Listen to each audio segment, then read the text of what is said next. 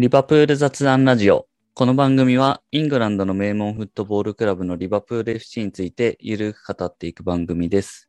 LFC ラボの拓也です。今回は質問箱にいただいた質問に回答する回をやっていきます。一緒にお送りするのがトリコレッツさんとマジスタくんです。よろしくお願いします。よろしくお願いし。ますトリコさんは結構お久しぶりな感じがしますね。そうですね。ほん、うん、結構お久しぶりになってしまいました。今シーズンもよろしくお願いします。はい。よろしくお願いします。ぜひ。楽しんでやっていきましょはい。う。で、今回、えー回答する質問がですね、えーと、読みますと、待ちに待った開幕が迫ってますが、新シーズンの見どころや注目ポイントについて皆さんの意見を聞かせてください。ということで、ちょっともう開幕をしてしまったんですが、えーと、今回はこの質問に答えていきたいなと思います。まあもう開幕戦、えー終えてっていうところなので、その辺も踏まえて話をしていければなと思いますけど、マジスタ君は開幕戦、ノリッチ戦、どんな印象でした？そうですね。やっぱまあ、まあ、試合の内容は置いといても、とりあえずサッカーが帰ってきたなっていう嬉しさがうん。強かったですね。サポーターがいてっていう。確かに確かに。うん、やっぱり、こう、ボビーのチャントだったり、サラーのチャントが聞こえてきた時にはちょっと、おー、うるってきましたね。うんうん。うん。確かに今シーズンは、そのお客さんがいるっていうのが、去年までとはちょっと違いますね、やっぱり。うん。アウェーでも、やっぱこう、リーバプールのちゃんとすごく聞こえてきましたもんね。そうですね。トリコさんはどうでした？そうですね。あの、帰ってきたという意味で言えば、えー僕はやはりファンダイクが 帰ってきたところが、えー確かに。まあ、本当に嬉しかったですし、まあ、ただやっぱりプレー見ると、まだもう少し本調子じゃないかなというところはうんあったので、うんうんうんでまあ、そこは少し気になりましたけど、まあ、マティップのパフォーマンスが良かったのもあって、えーやっぱりうん安定感あるな、このセンターバックになるとっていう感じしましたね。う。うんんそうですね。まあ本当そのシーズンの見どころっていうところも含めての話ですけど、センターバックっていうのは、まあ去年あれだけはいかなりあの話題になったというか、部分だったので、まあ今シーズンそのダイク、ゴメス、まああとマティプもそうですけど、そのあたりがどういうプレーを見せてくれるのかっていうところは、まあ当然注目ポイントになってきますよね。うんそうですね。まあ、昨シーズンみたいな怪我の連続っていうのは、まあかなりイレギュラーなものだったと思うので、うんそれを心配するっていうことはそんなに必要ないかなと思うんですが、まあ、特に試合感が大事なポジションだと思いますし、それが戻ってくるまでに、えーどのくらいかかるかなっていうのはちょっと気になりますよね。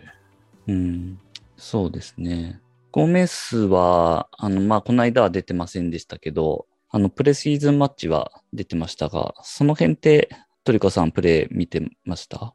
いや、すいません。ごめんなさい。あんまり見れてないですが、多分そんなに出てないですよね。そうですよね。ね。あんまりまだ時間出てないですよね。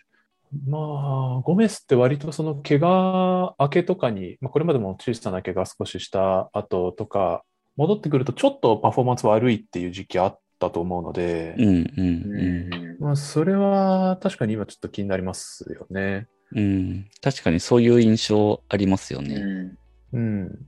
まあ、まだ若いプレイヤーなんでってところもあるんですけど、ちょっとなんか行き過ぎちゃったりとか、守備が雑になったりとかっていうところはある気がするので、うんまあ、久しぶりに次試合出場した時にどうなるかっていうところですね。まあ、その分ね、マティプ、マティプが そうですね。頑張ってくれれば。うん。まあマティプは逆にその、パッとし、怪我明けで試合出てもパフォーマンス変わらず出せる選手ですよね。すごいですよね。うん。それがちょっと謎ですけどね。出れ、出ればワールドクラスですからね。う、うんん。本当にそうですね。そうっすね。まあやっぱ出るっていう一番高いハードルを超えなきゃいけないわけですけど。確かに。まあ、その、出たと思っても油断してるとハーフタイムでいなくなったりするんで。いやー、まあでも、本当ダイク、マティプって並ぶとすごいなって思いましたね、改めて。うんそうですね。まあ、その昨シーズンの最後の方を、まあ、支えてくれたリースとかナットも素晴らしい選手だと思うんですが、うん。やっぱりなんて言うんでしょうね、格の違いというのか、ボール持った時の落ち着きとか、相手が攻めてきた時の落ち着きとか、まあいろんな経験が多分そもそもかなり優れてると思うので、まあフィジカルのコンディション整わなくてもできるっていうことはたくさんある感じがしましたね。そうですよね。まあ、ちなみに、その、まあ、ちょっとセンターバック話、もう少し続きますけど、まあ、ダイク、ゴメス、まあ、あとマティップ、で、コナテ、うん。まあ、この辺は、あのまあ、なんか主力の、主力組としてセンターバックの中でいると思うんですけど、はい。今も話にあったナット、リース、で、あと、まあ、ベン・デイビスは、あの、ローンで、うん。えっ、と、シェフィールドユナイテッドかな移籍してますけど、まあ、ナット、リースはどうするんですかね。まあ少なくともリースはローンの放出がいいでしょうね。うん。うん今探してる感じなんですかね。そうでしょうね。そうだと思います。さすがに多分、ナット、リースが残、もし残ったとすると、リース6番手になっちゃうと思うので、うん。あの年齢で多分そうなるとほぼ出場機会ないでしょうし、そうなってしまうと、やっぱ出場機会優先すべきあの年代だと思うので、今はやっぱりローの先探してるっていうのがことなんでしょうね。はい。ナットもですかね。ナットをどう考えてるかですよね。そうですね。額によっては多分完全移籍で考えてるんだと思うんですけど、うん。うんまあ、実際、ナットの例えば今後の彼のキャリアを考えるとすると、まあ、僕も何回か言ってますけど、いい移籍先に多分完全移籍が彼としては一番いいんじゃないかとは思いますね。うん。そうですね。まあ、たまに噂が出るというか、名前が上がるクラブとかもあったりしますけど、うん。まあ、ナットを欲しがるクラブはまあ、あるだろうなって感じですよね。プレミアの中では。そうですね。やっぱりプレミア中堅以下ぐらいであれば、もう多分確実にスタメンで出れる選手ですし、うん。まあ能力もあるし、あとまあホームグローンの問題もあって、うんやっぱイングランド人のセンターバック欲しがるっていうチームは結構いそうですからね。そうですね。まあ、あと関連して、ちょっとナットの話になったんであれなんですけど、別の質問で、えっ、と、ナットに関するものが来ていて、ナット移籍するにしても期限付き移籍というわけにはいきませんか？そして1月には怪我してないのは大工だけになり、カムバックというわけには、わらっていう。難しいですね。何ともコメントしがたいですね。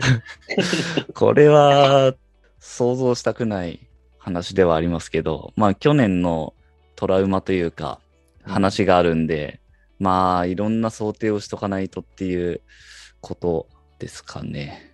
まあ、確かに昨シーズンみたいなことがあると、ちょっとね、絶対こんなことは起きないとはもう言えなくなっちゃいましたからね。そうですね。本当に誰もいなくなったみたいな感じで、まあ去年はなったわけなんで、まあ期限付き移籍というわけにはいきませんかっていうところが、まさにさっき話してたところですけど、そうですね。まあここはちょっとナット本人がどう考えているかっていうところと、うん、まあもちろんその買い手というか、欲しがるクラブがどういう条件出してくるかっていうところもあったりするでしょうし、まあただファンとしては本当に去年見てていい選手で応援したくなる選手なので、うんまあリバプールで見たいは見たいですけど、なんかやっぱりプレーしてる姿が他のクラブであったとしても、その選手として応援したいなっていう気持ちは僕は結構強いですね。うんそうですね。この、まあ、期限付き移籍というわけでは、わけにいきませんかっていうことだと、まあ、こう、ドライに判断すると期限付き移籍で、もうよ、なんていうか、予備的な立ち位置でいてもらった方が、うん。まあ、去年のことを考えるといいでしょうけど、まあ、そうすると、まあ、多分おそらくほとんどな、起こらないであろう、ナットの出番っていう状態になっちゃうんで、まあ、買い殺しみたいな感じになっちゃいますよね。期限付き移籍だと。そうですね。ううんん。結構条件厳しくなるんで、うん。だからまあ、ナナットを選手として、まあ、ファンとして応援するならやっぱりこう、期限、あ、月移籍じゃなくて、まあ、完全でいいクラブで出てほしいなっていう感じですかね。そうですね。まあこればっかりは相手もあることなんで、うん。ですね。うんはい。まあ、あと、1月に怪我してないのは大工だけみたいな状態は、ちょっと、もう勘弁。ですね。でもなんかね、どうでしょうね。でもなんか、だ大工だったら、大工一人残ってたら一人でなんとかしそうな気もしますけど、確かに。横が誰だろうと関係ねえみたいな。そうですね。大工リースでやってて、リースがめちゃくちゃ成長するみたいな。うん。あそれも夢ありますね、確かに。その組み合わせとか去年はやってないですもんね。そうですね。うん大工が出てる時期には多分、リースで入れてないので。うん。ですよね。いやいやいや、まあ、せっかく、あの、戻ってきて、まあ、かつコナテとかも取ってるんで、はい。うんはい。そういう状況には、さすがになってないでしょうと。はい。大丈夫だと信じてます、今年は。ですね。えーっと、センターバックの話は結構してきたんで、他の、えーっと、見どころみたいなところに行きたいですが、マジスター何かありますか？そうですね、えっと、センターバックの話の流れになると思うんですけど、やっぱりこう、センターバックが安定したことで、ファビーニョが中盤で使えるようになったっていうのは、一つうん。見どころになりそうですね。ノリッチ戦もやっぱこう、ファビーニョが入ってから、センターバックにダイクがある状態でのファビーニョ中盤になると、すごい安定してましたし、それがこう、シーズン通して見れるとなると、またこう、強いリバプールが戻ってきそうな予感はしますね。そうですね。ファビーニョがいると、なんか全然違いますよね。こうチームとしてのこのソリッドさというか、ううんうん。締まりがやっぱ、うん、ちょうど長期契約も延長しましたしね。うん、そうですね。うん、頼もしい。うん。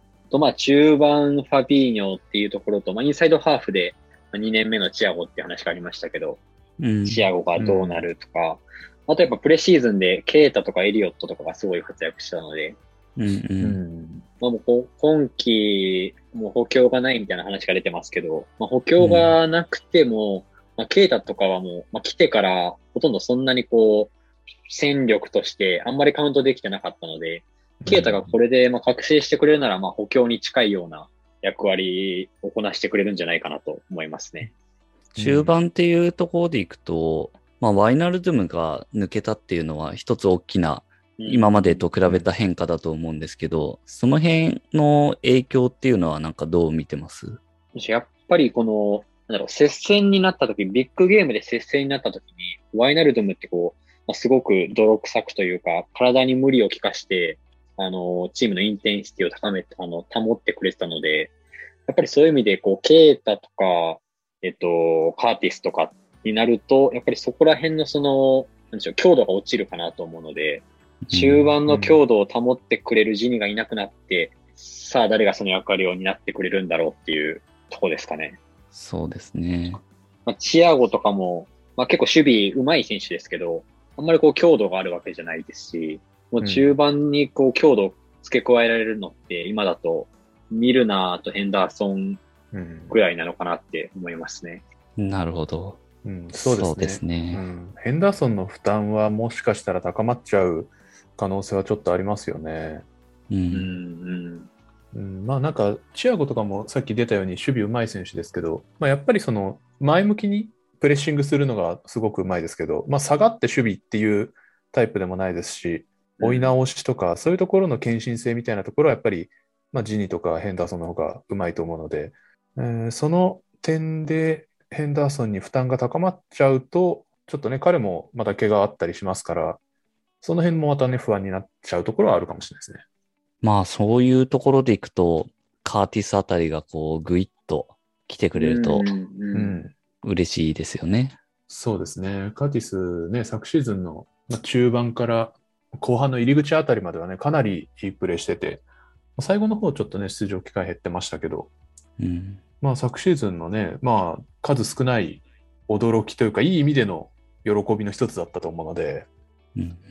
それはちょっと楽しみですね。あとはさっきちょっと話題出ましたけど、エリオットうん。も、まあ、この試合からね、ちゃんと出して、期待を結構出し、期待してるぞっていうところを見せてましたから、うんまあ、本当に、本当に期待してるんだなっていう感じしますね。そうですね。なんか、今シーズンは使っていくぞっていう意思がすごい現れてたあの最後のうん交代でしたよね。そうですね。しかもなんか、1分とか2分とかじゃなくて、一応ちょっと10分ぐらい出場機会あ10分ぐらいったじゃないですか。そうですね。うん。それもね、なんか、ちゃんと意思がありますよね。プレイしてこいっていう感じがしますよね。うん、確かに。あの、グラットさんも今シーズン一番注目してる選手がエリオットって言ってましたから。えっ、と、じゃあ前リバプールにいた時は、主にまあ左の、あ右のウィングとかで、うんまあカップ戦に出たりしてて、まあまだちょっと若さとか、あとプ自分のプレーをどうするかみたいなところをなかなか見つけられてなかったかなっていう気がしたんですけど、まあ、2部行って活躍して、で、プレースタイルみたいなものを見つけたのかなっていう感じはちょっとしますね。うん。まあ本当楽しみな選手ですよね。うん。うんまあ何よりめちゃくちゃファンから愛されてるうんから、もうそれで活躍したらたまんないですよね。いや、本当に、リバプール愛が一番伝わってきますよね、今。本当に。うん こなんかインタビューでも、ななんでしょう、胸にこのエンブレムがついてることが大事なんだ、みたいな ことを。いや、ちょっとなんかもう、かっこよすぎ、かっこよすぎるってなりましたね。うんですね。応援したくなりますよね、本当うん。それで、あの顔ですからね。うん、まあ中盤も今話していくといろいろありますね。そうですね。まああの、中盤の話でもう一個言うと、この試合、まあ、ファビーニョ入ってからすごく安定したっていう話ありましたけど、まあ、この試合、スタートのアンカーがミルナーだったじゃないですか。はいはいはい。そこもちょっと意外ではありましたね。まあ、他にやれる選手いたかって言われるとあれですけど、うん、でもミルナーもね、アンカーっていうイメージある選手じゃないし、確かに。それでアンカーでスタートして、しかも結構なんかその、ビルドアップとか、あの下がって補佐する役割をかなり積極的にこなしてた感じがしたので、もう今シーズン見るのはそういう気持ちでもしかしたら今シーズン入ってるのかな。まあ、プレシーズンでもアンカーやってましたし、うんうん。ちょっとあるのかもしれないですね、今シーズン。うん。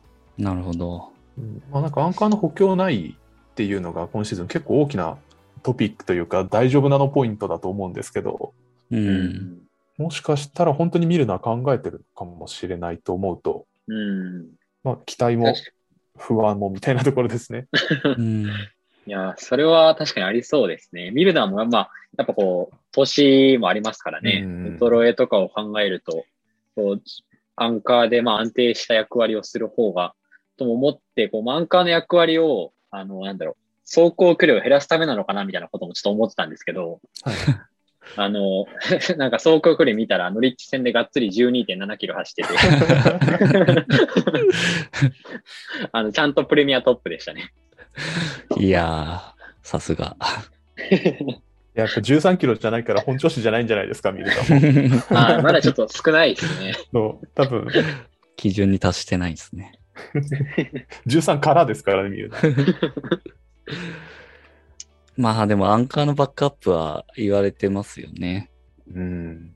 まあ、お金なかったのはもちろんあるんでしょうけど、それにしてもね、本職はファビーニョしかいないポジションですからね。うん。はい。あとはまあ前線でいくとどうですかね。3トッププラスジョタみたいなところが、えー、まあ主力というかなってくると思いますけど。うん。まあ開幕戦見て思うのは、ジョタの序列がどこに来るかですかね。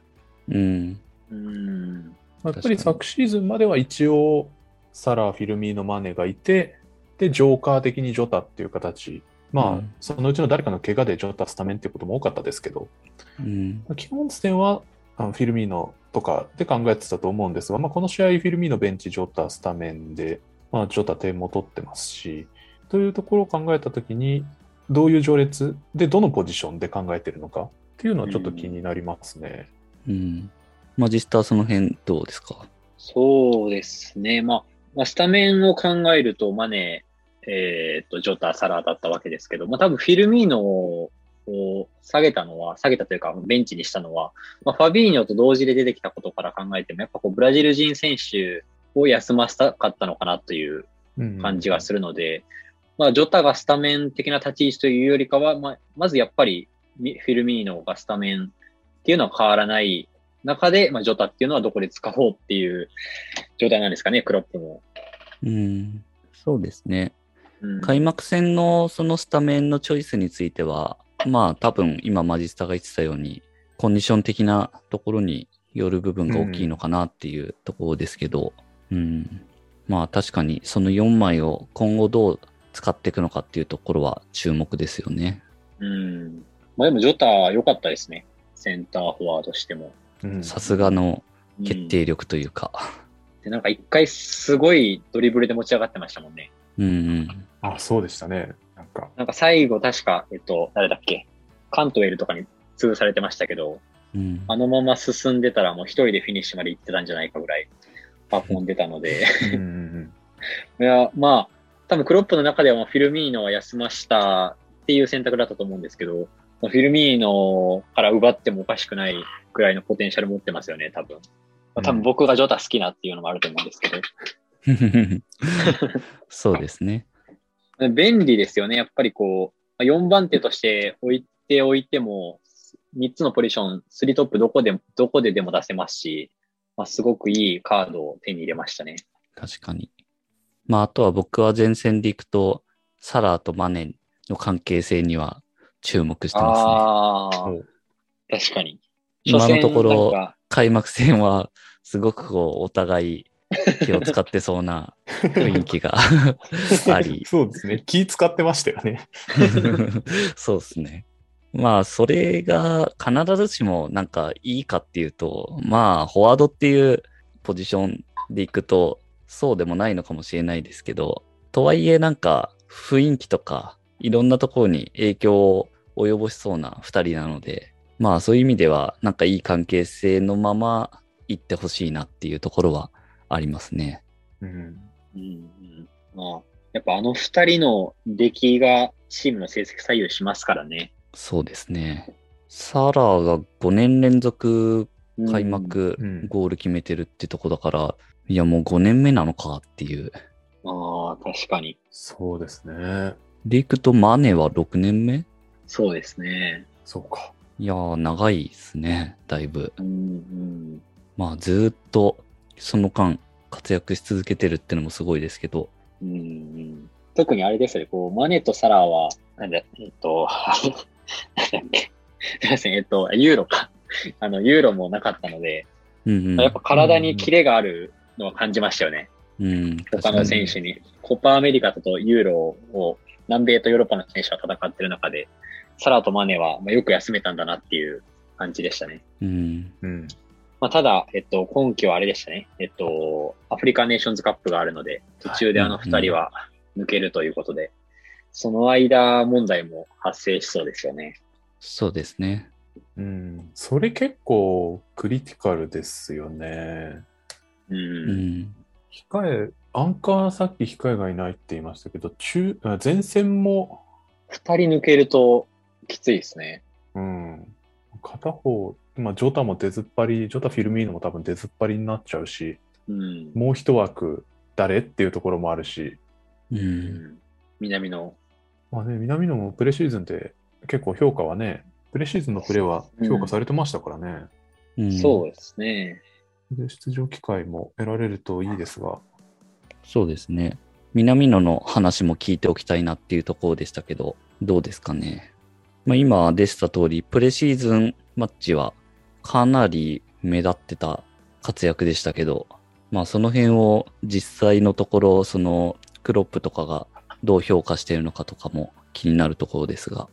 うん。どう、どう評価してるんですかね、確かに。うんなんかこう、コメントではクロップとかラインダースも、まあすごい、すごい活躍をしてた、すごいいい状態だよみたいなことを言ってたと思うんですけど、うん、まあ、あれですね、ノリッチ戦でやっぱりこう出てきたのがエリオットだったんで、やっぱこうんう序列的にはエリオットの方が上で南野はその次なんだっていうのはちょっと強く感じましたね。うんうん。そうですね。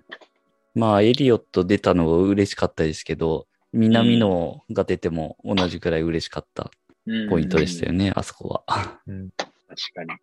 まあ、南野も今シーズン頑張ってほしい選手の一人ですよね。うん、そうですね。結構、南野が覚醒すればだいぶチーム的には助かりますもんね。うん。本人的にも勝負の年だと思いますし。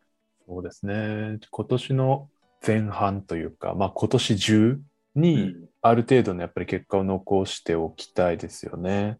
うん。うん。それがあるかないかでおそらく、またその先が結構決まってくると思うので、うん。うん、まあやっぱり僕も今あったように開幕戦、南野出てほしかったなっていう気持ちはもちろんありますが、まあエリオットもを出してあげるっていうのとの兼ね合いもあったんでしょうし、うん。まあこの後に期待だなっていう感じはまだしますね。そうですね。まだ全然1試合ですし、うんいろいろ、なんかその時の状況とか、まあ当然僕らに見えてないコンディションとかもあるでしょうしう、ん、うん。なので、まあ、こっから先期待ですね。あとはありますかね、見どころ、注目ポイント。うん。まあ、他のチームとかに目を向けると、結構大胆な補強をしてるチームが結構いるんで、ううんんまあ、そのあたりのチームとの、まあ、争いも、まあ、楽しみですよね。うん。うん、そうですね。ユナイテッドとかねまあ、初戦がなかなか派手なゲームをしたんで、うん、ちょっと確かに。も、もやっとしますけど。そうですね。うんまあ、あと、チェルシーもかなり強い感じあ。ううんん。一方で、まあ、シティはスパーズに負けるっていう。うん。しかも、ケインいないですからね。うんまあ、その辺のチームとの対戦でいくと、リバプール的にはチェルシーが一番直近で当たりますかね、3節。まあ、ここでどういう試合できるかっていうのは、なんか一つ、うん。あの、対戦としては注目ポイントになってきますね。確かに。なんか、ここ今シーズンを左右しそうですね。うん、なんかその勢い、序盤の勢いみたいなものが割とうん。決まりそうな雰囲気はありますよね。うん、アンフィールドだし。あ、アンフィールドなんですね。よかったです。うん。まあ、なので、なおさらちょっと勝たないと、雰囲気的には、うん確かかな。最初の試金石っていう感じですよね。うん。まあ、割とリバプール最初の方、最初数試合は対戦相手、比較的大きなチームがなくて、まあその中にチェルシーだけポッとあって、うん、うんで、10月あたりから厳しくなってくるっていう感じなので、うん。まあ波に乗る意味でも3節チェルシーはやっておきたいですね。そうですよね。なので、多分、ある程度、照準は合わせてるんだろうなとは思うので、うん。ここでどういう試合するのかっていうのは注目したいなってとこですね。う。うんん。そうですね。それこそ、あの、開幕戦ベンチスタートになったファビーニョとかも、このあたりまでを1個目標としてコンディション考えてるところもあるかもしれないので、う。うんん。そこで、まあ、ある意味フルのチームが見れるかもしれないですね。そうですね。まあ、開幕戦出てなかったところでいくと、チアゴやヘンドっていうところもそうだったりしますし、うん。その辺がどこまで戻ってこれるかっていうとこですよね。うん。いやーまあいろいろ話していくとめちゃくちゃいっぱいありますね。見どころ、注目ポイント。まだまだ話してると全然いろいろありそうですけど。いやー、まあ、去年のあのシーズンからの今シーズンですもんね。そうですね。楽しみがね、そう。まあでもやっぱアンフィールド、ファンがいるアンフィールドっていうのも楽しみですね。うん。そうですね。なんかそこでアンフィールドでゴール決めてパフォーマンスするエリオットみたいですね。ああ、いいっすね。いいです。ね。どんな、どんなパフォーマンスするんですかね。いやー、熱いな。熱いっすね。まあでもそれでいくと、南野とかもコップスタンド前でうんゴール決めたりとかすると、そういう姿も見たいっすよね。うん。うん。ちゃんと歌われたりして。うん。いや、いいっすね。そうですね。まあ、スタジアムにやっぱちゃんと戻ってくるっていうのは、かなり楽しみですね、僕は。うん。うん。いや、楽しみですね、今シーズン。いやー、めっちゃ楽しみですね。優勝、優勝しますもんね。そうですね。。はい。優勝しますからね。その道のりを見ていたいですよね。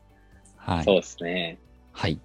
ということで、今回は質問箱にいただいた新シーズンの見どころや注目ポイントというところに、えーついて話をしてきました。また別の質問などありましたら、ぜひ送っていただければと思います。この番組はリバプールを日本一応援するのが楽しい欧州サッカークラブにというミッションで運営している LFC ラボがお送りしました。それではまた次回。